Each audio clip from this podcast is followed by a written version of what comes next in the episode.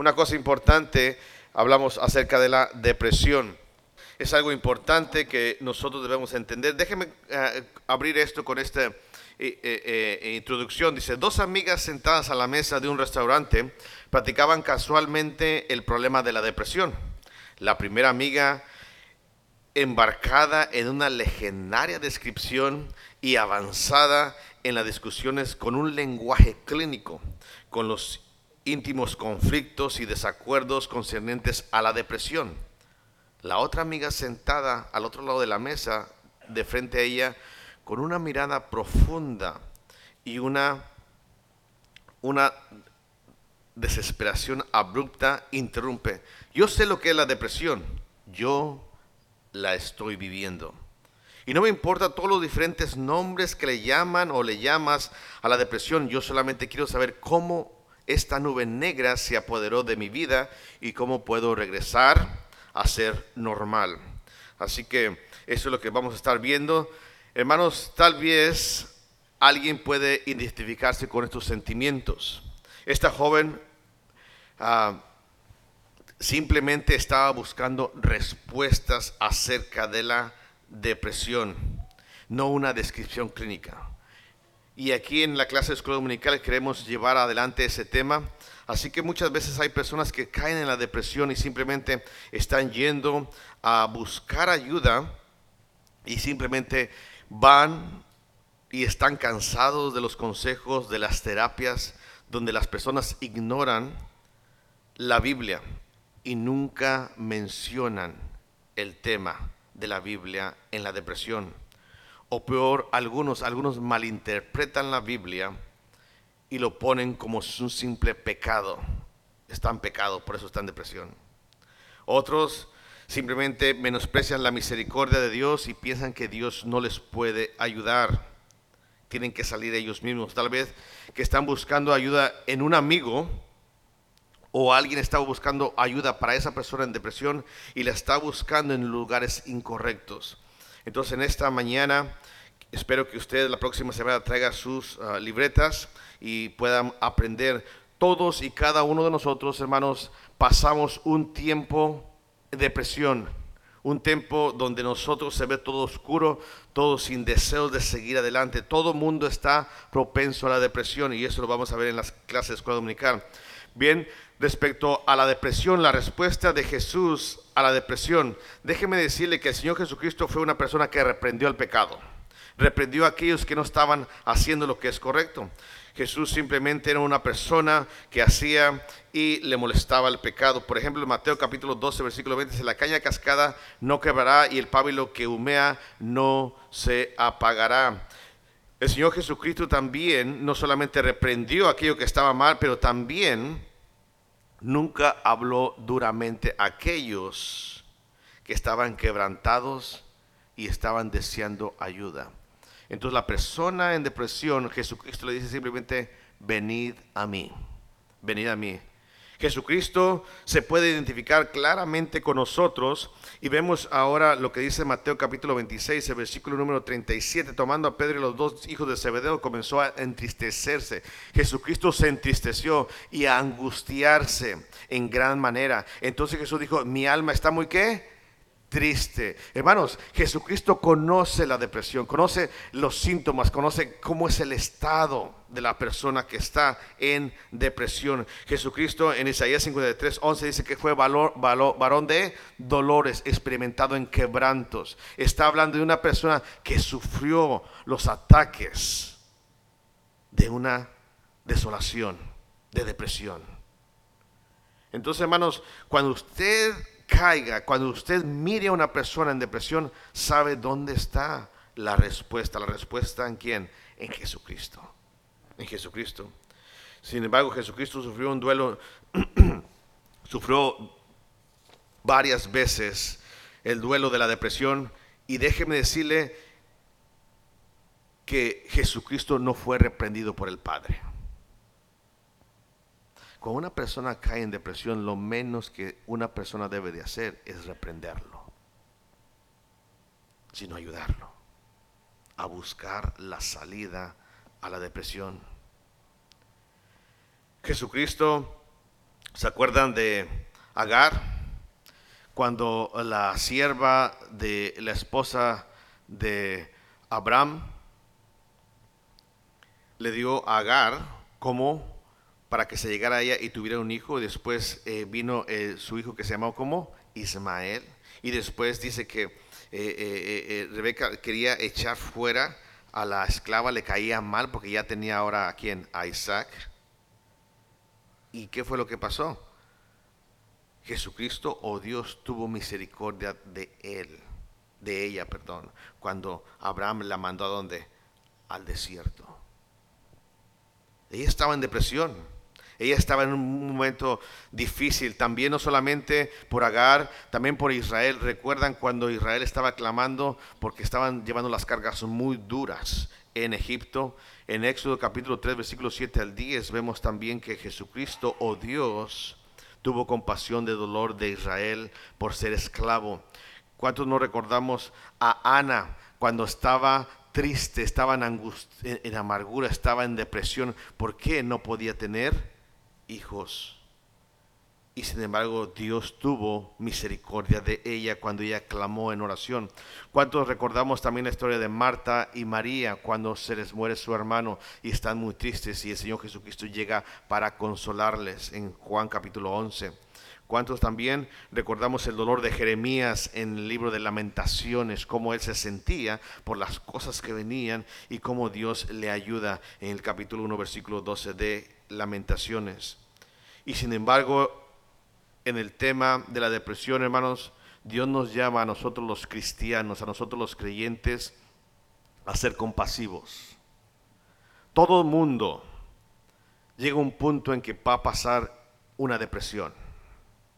No respeta estatus, no respeta edad, y nosotros debemos como hijos de Dios, como creyentes, ser compasivos con aquellas personas. Romanos 12:15 dice llorar con los que lloran tenemos que llorar, tenemos que ir con ellos, tenemos que estar ahí con ellos.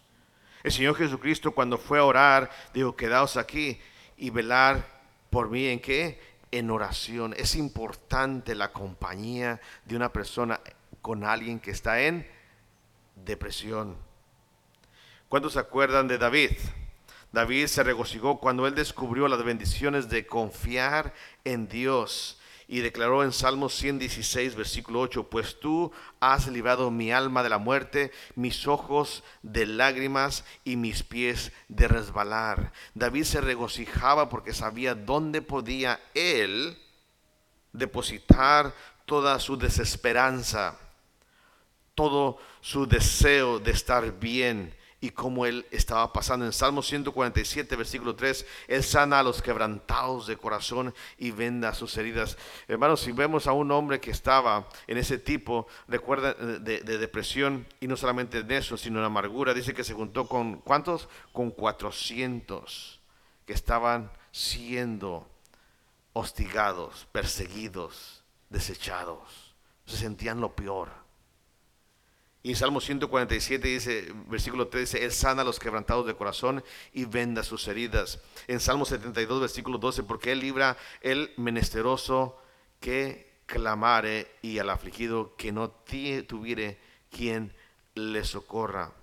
Entonces el primer paso, hermanos, para salir de la depresión, el primer paso que, eh, tenemos que hacer es buscar ayuda del Señor es buscar ayuda, Señor. Jesucristo no te va a desechar. Jesucristo está deseando que las personas en depresión vengan a quién? A Él, porque Él las puede entender. Llama a los cristianos a ser compasivos con las personas que están pasando algún tipo de depresión en su vida. Jesucristo es no solamente es el que conoce cuál es la causa de la dificultad de la persona que está pasando depresión, sino solamente que Él, no solamente eso, sino que también Él nos conoce en lo más íntimo de nosotros y es el único que nos puede ayudar. Jesús fue llamado admirable, consejero, Dios fuerte, Padre eterno, príncipe de paz. Entonces, el recurso esencial para la depresión, ¿quién es? Jesucristo. Es simple, es Jesucristo. El más calificado de todos es Jesucristo. En Salmo 50, versículo 15, dice, e invócame en el día de la angustia, te libraré y tú me honrarás, dice David. Dice el Señor Jesucristo a David, invócame en el día de la angustia. Hermanos, la próxima vez que uno de ustedes o su servidor estemos en depresión, tenemos que buscar ayuda. ¿Dónde? En Jesucristo. En Jesucristo.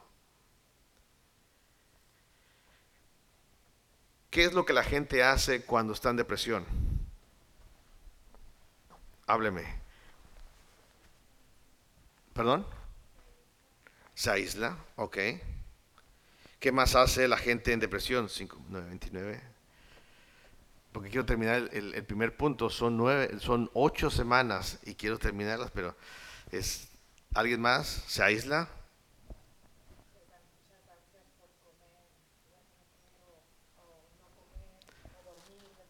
Ajá. Ok. ¿Qué más?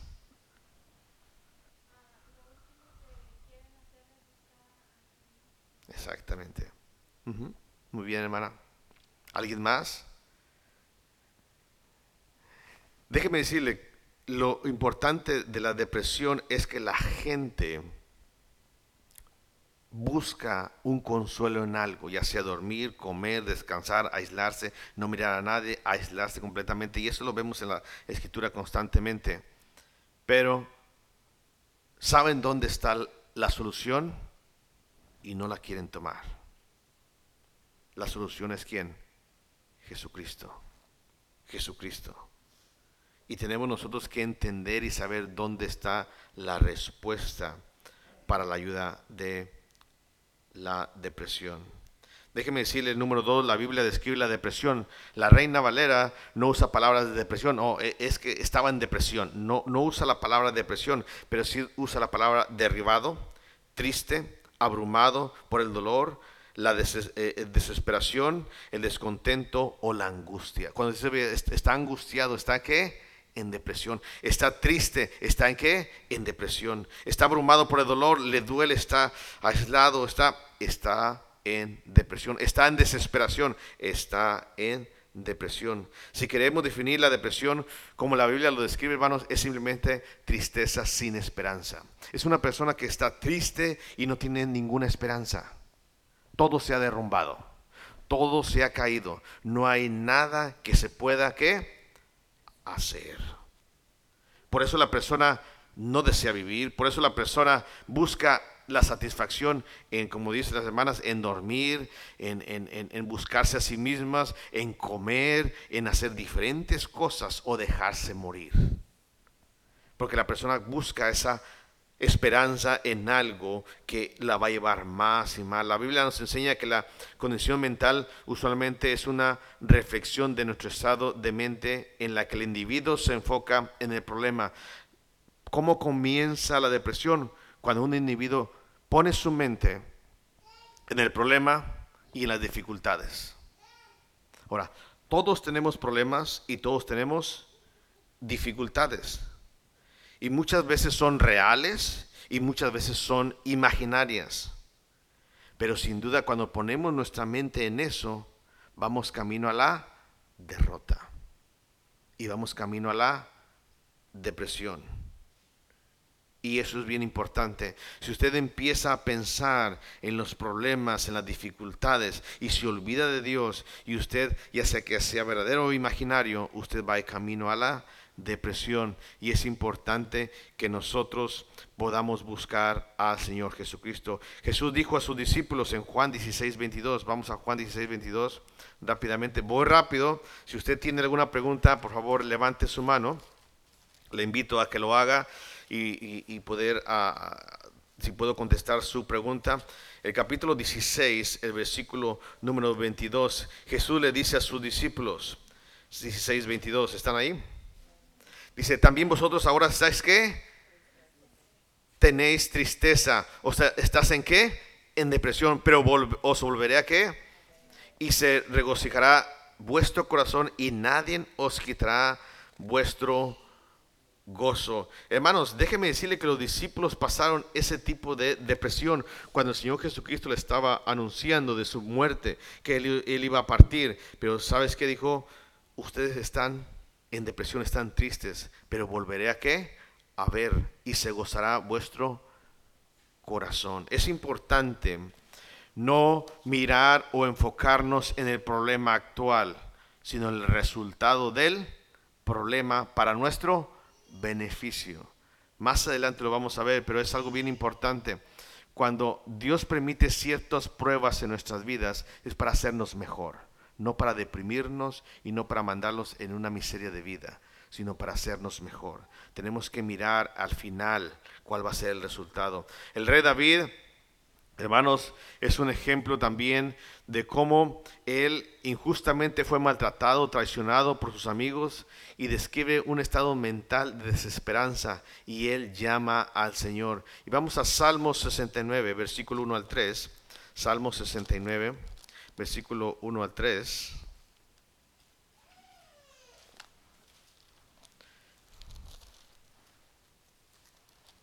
Salmos 69 Versículo 1 Sálvame, oh Dios. Sálvame, oh Dios, porque las aguas han entrado hasta el alma. Imagínense cómo se sentía él. Estoy hundido en el cieno profundo donde no puedo hacer pie.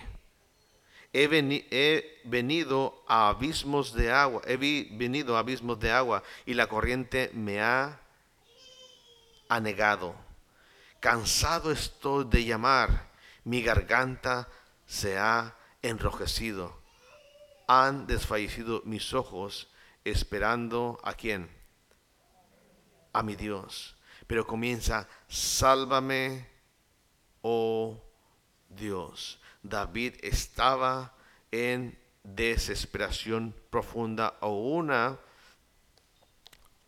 angustia dentro de su alma que no podía, una depresión profunda. En Jeremías es simplemente, lo hemos visto, Lamentaciones 3, 21, 24, no van ahí por el tiempo, dice, esto recapacitaré en mi corazón, por lo tanto esperaré. Por la misericordia de Jehová no hemos sido consumidos, porque nunca decayeron sus misericordias, nuevas son cada mañana, grande es tu fidelidad, mi porción es Jehová, dijo mi alma, por tanto, en él esperaré. Una de las cosas importantes, hermanos, no es que la depresión tú no debes de entrar, no, debes ni siquiera estar en el portal. Pueden las personas y cada uno de nosotros en su tiempo caer en cierto tipo de depresión, pero tenemos que mirar al final. Tenemos que buscar quién nos puede ayudar y qué es lo que Dios va a lograr en nuestras vidas. No porque Dios desee que pasemos depresión, sino que es necesidad que nosotros pasemos por diferentes dificultades en nuestras vidas, pero tenemos que buscar el final de ello. Elías, en Primera de Reyes capítulo 19, muchos conocen la escritura, pero si no vamos ahí, Primera de Reyes capítulo 19. Primera de Reyes capítulo 19. E, e, Elías había hecho un gran desafío a los profetas de Baal, había triunfado con la ayuda de Dios pero una vez que los venció y que fueron muertos los profetas de Baal y que Israel se volcó o se volvió a Jehová, vemos que Jeremías cae en una depresión. Déjeme decirle, pero Jeremías, Elías cae en una depresión profunda. Él estaba deseando morir. Y la depresión se caracteriza, la gente no quiere vivir, la gente quiere morir, quiere estar muerto y le pedía a Dios que le quitara la vida. Es un personaje que cae en la depresión profunda. ¿Por qué? Porque Acab, ¿verdad? O Jezabel lo quería perseguir para matarlo. Imagínense, después de una gran victoria, él cae en una gran depresión. Y dice el versículo 4 del capítulo 19, dice, y él se fue por el desierto un día de, camino y vino y se sentó debajo de qué?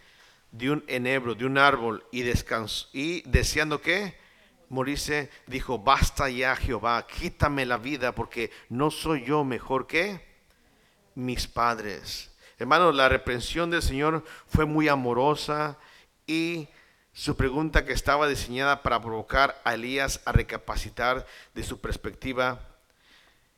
Mire lo que hace Dios. Y echándose debajo del enebro se quedó dormido. Y aquí luego que un ángel le tocó y le dijo, levántate, ándale porque tienes que seguir adelante. Tú no eres un perdedor. Tú estás en Cristo, tú debes de ser un ganador. No. Esto es lo que una persona necesita en depresión. Él simplemente fue con cariño, lo levantó y que dijo, come. Es importante que tratemos con amor, que tratemos con compasión y misericordia a aquellas personas que han o están en la depresión. Come. Dice el versículo 6, él, entonces él miró y aquí una cabecera, una torta cocida sobre las ascuas y una vasija de, vasija de agua y comió y bebió y qué? Y volvió a dormirse. Una persona que está en depresión, hermano, no quiere más, no tiene fuerzas físicas, no tiene fuerzas para seguir adelante. Es algo bien importante que nosotros debemos de entender que la persona en depresión no es solamente porque ha perdido toda esperanza, sino porque físicamente está derrotada está agotada y no puede seguir adelante. Versículo 7, volviendo el ángel de la segunda vez lo tocó diciendo, levántate y qué, y come, porque el largo camino, ¿qué? Te resta.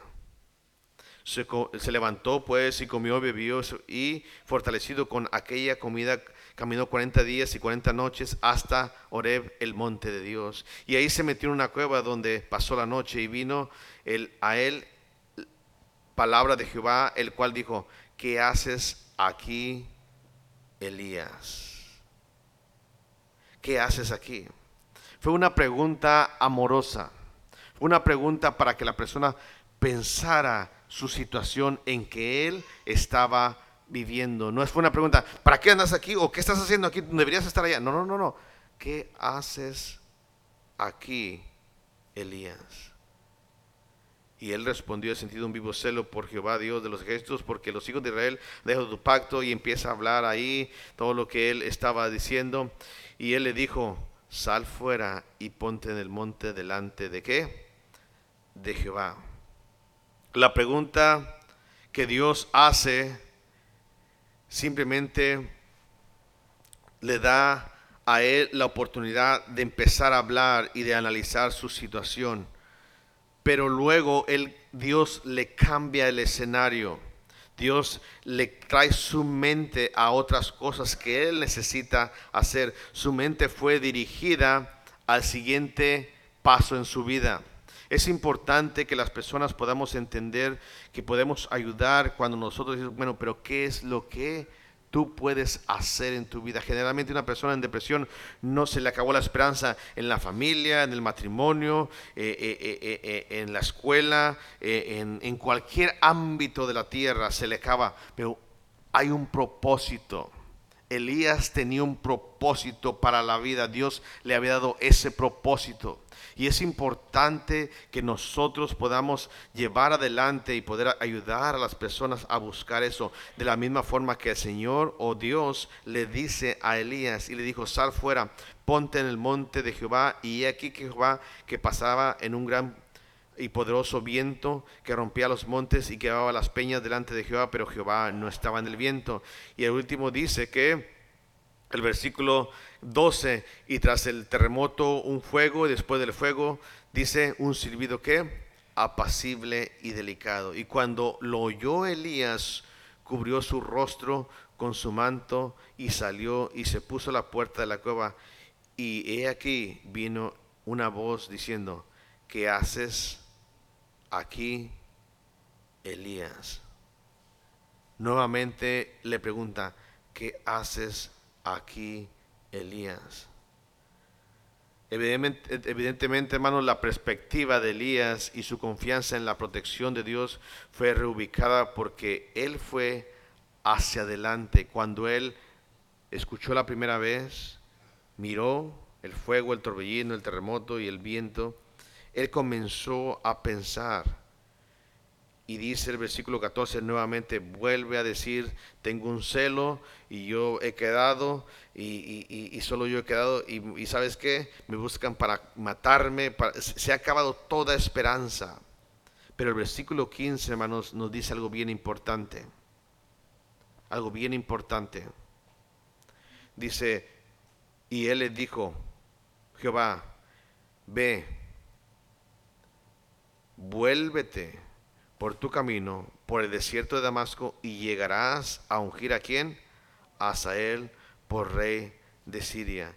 A Jehú, hijo de Nimsi, ungirás por rey sobre Israel, y a Eliseo, hijo de Safat, de Abel Meola, ungirás para que sean profetas en qué?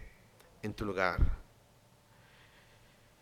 Es importante, hermano, hermanos, que la persona en depresión tiene que escuchar amorosamente, delicadamente, con misericordia de otra persona, el motivo por el cual él necesita seguir adelante en la vida.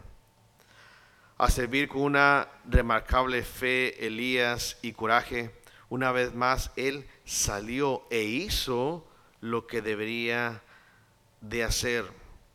Déjeme decirle que todos nosotros tenemos un propósito en nuestra vida que Dios nos ha dejado.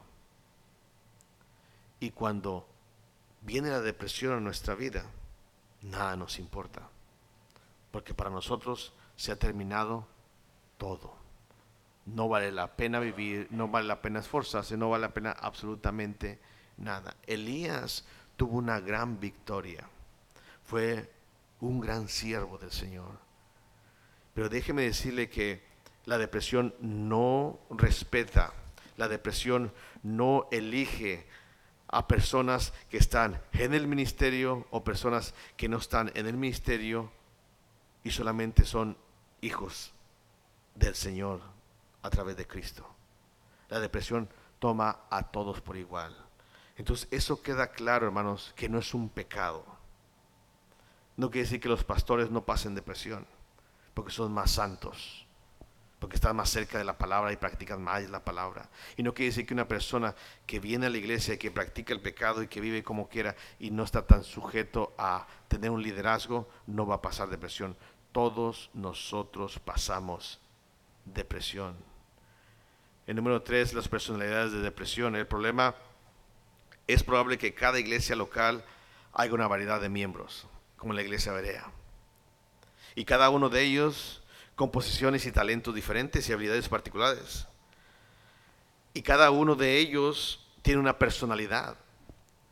Y ellos que pertenecen a la iglesia, cada uno de ellos, algunos pueden enseñar, otros pueden servir atrás, como decimos, estas bambalinas, nadie sabe lo que está pasando, otros pueden ir solamente saber que van y visitan a los enfermos, a los encarcelados, a los debilitados, y algunas personas brillan más que otras, otras personas están enfrente, otras personas son los más que están ah, haciendo las cosas en la iglesia y otras simplemente se ve que no hacen absolutamente nada.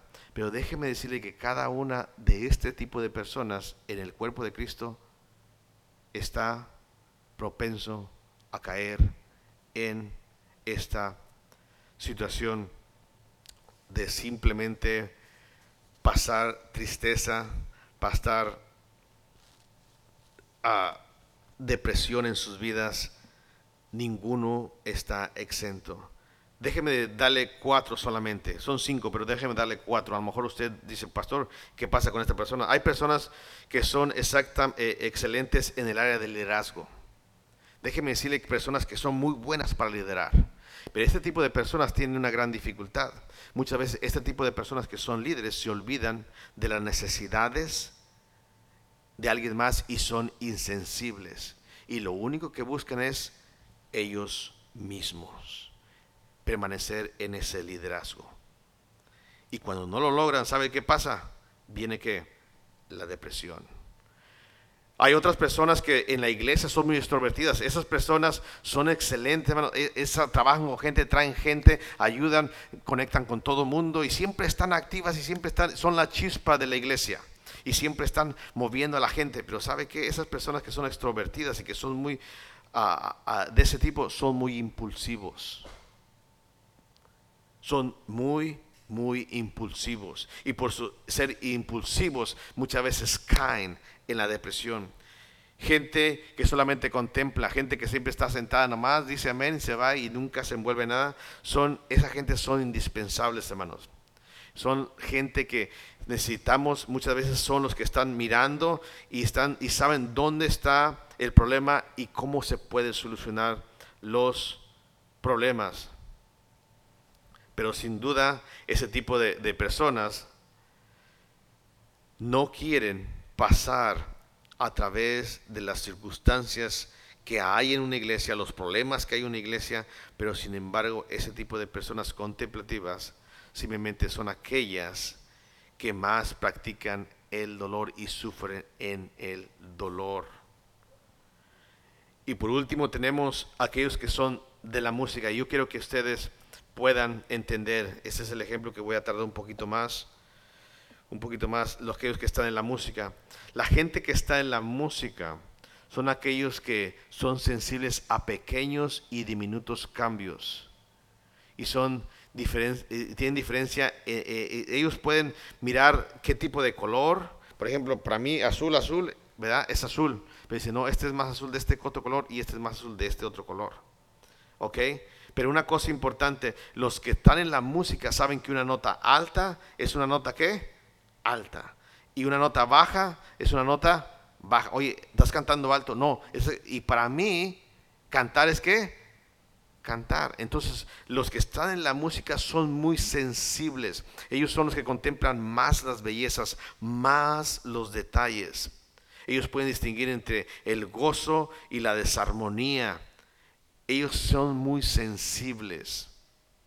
Y sin embargo, como siguen mucho eso y están puestos en lo que son sus emociones, porque la música toca las emociones.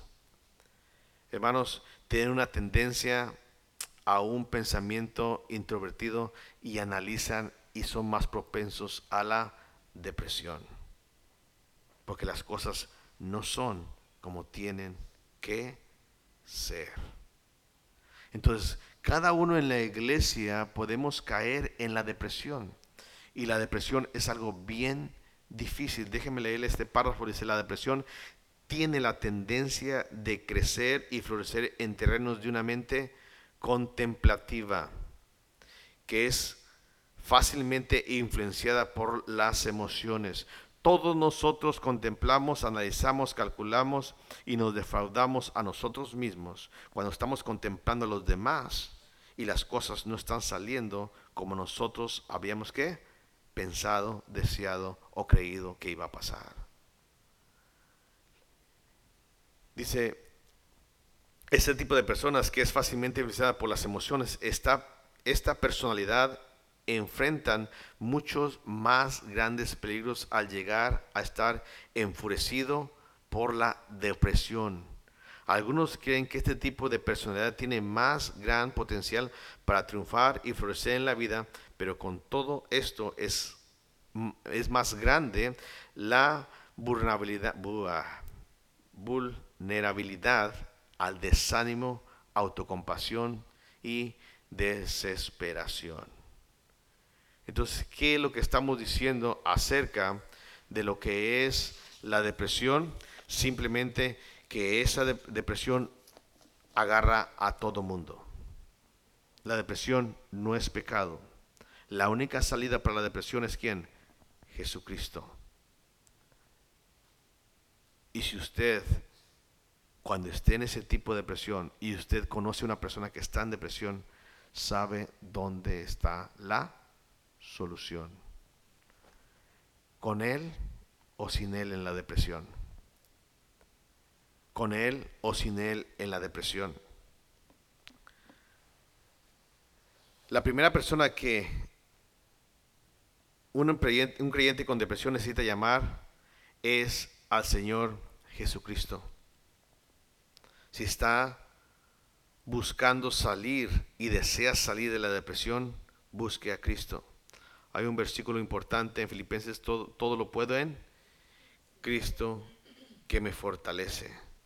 Usted puede buscar mil y una cosa. Usted puede llevar, como dicen, dormir o comer o hacer, pero eso lo va a fortalecer físicamente.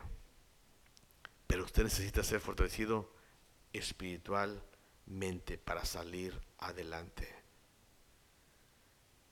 Uno muchas veces no puede hacer más nada por una persona que cae en depresión más que estar con él, llorar con él, orar por él y estar ahí alimentándolo a él. Es importante que si usted conoce a alguien, es importante que lo alimente espiritualmente. Es lo que le va a ayudar a esa persona en depresión. Y es muy cierto, la persona que cae en depresión lo menos que quiere es que estar escuchando, leyendo las cosas de Dios. Pero es como todo. Una persona de ese tipo necesita pequeñas dosis de la palabra de Dios. Por eso es importante, hermanos, que usted ponga versículos en su casa.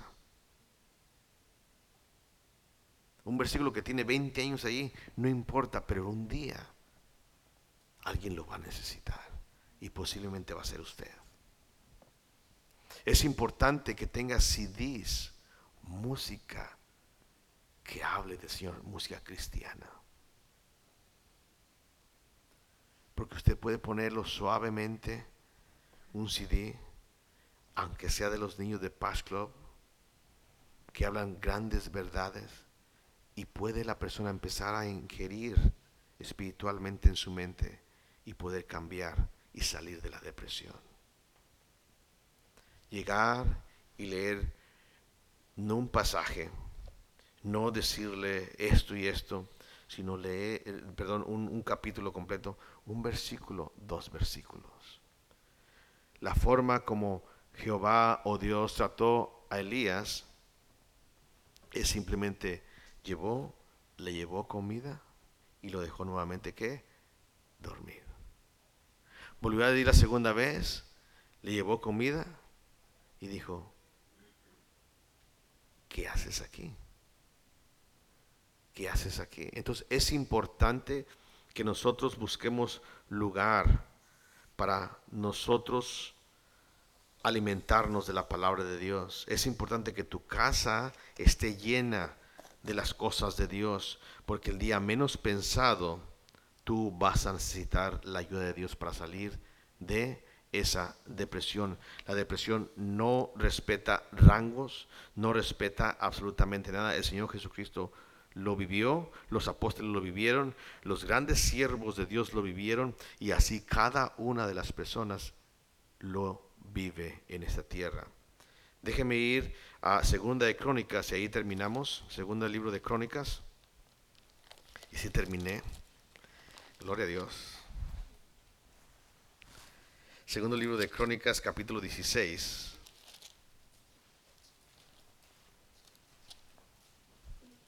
Vemos el rey Asa. El rey Asa fue un siervo del Señor, un rey que hizo lo correcto al principio, en su juventud. Él hizo todo lo importante.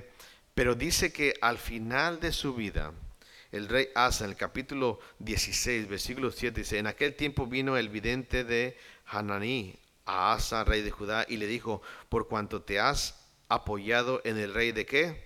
De Siria, y no te apoyaste en Jehová tu Dios, por eso el ejército del rey de Siria ha escapado de tus manos. Él se había apoyado en el ejército de Siria, le había pagado para que le protegiera, él había hecho lo, no lo correcto delante de Dios. Dice el versículo 8, dice, los etíopes y los libios no eran un ejército numeroso con carros y mucha gente de a caballo. Le está recordando las victorias que Dios les había dado.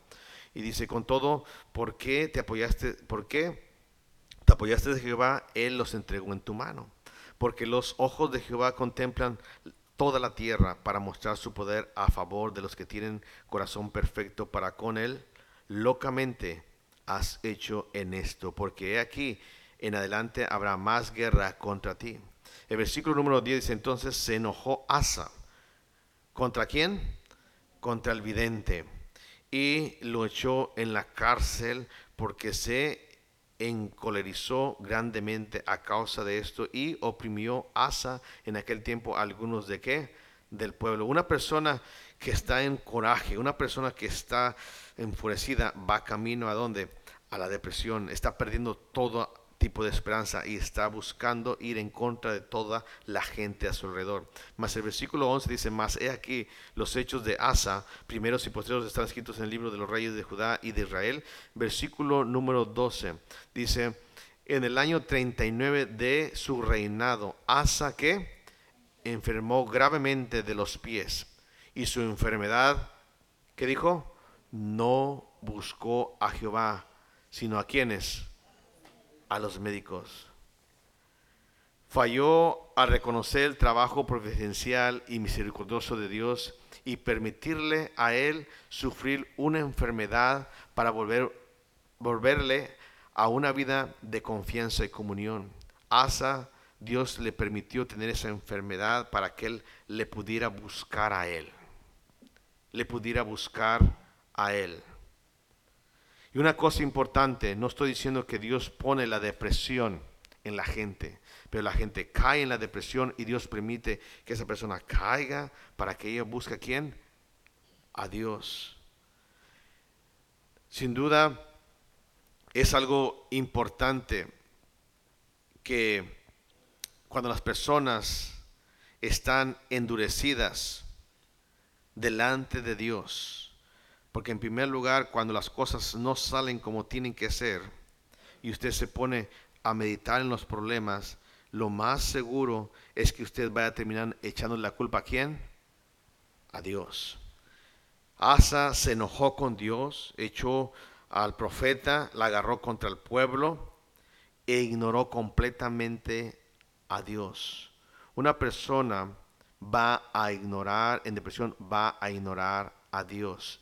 Y si tú no buscas a Dios, déjame decirte que vas tarde que temprano a terminar como Asa, en completa depresión y muriendo. ¿Por qué?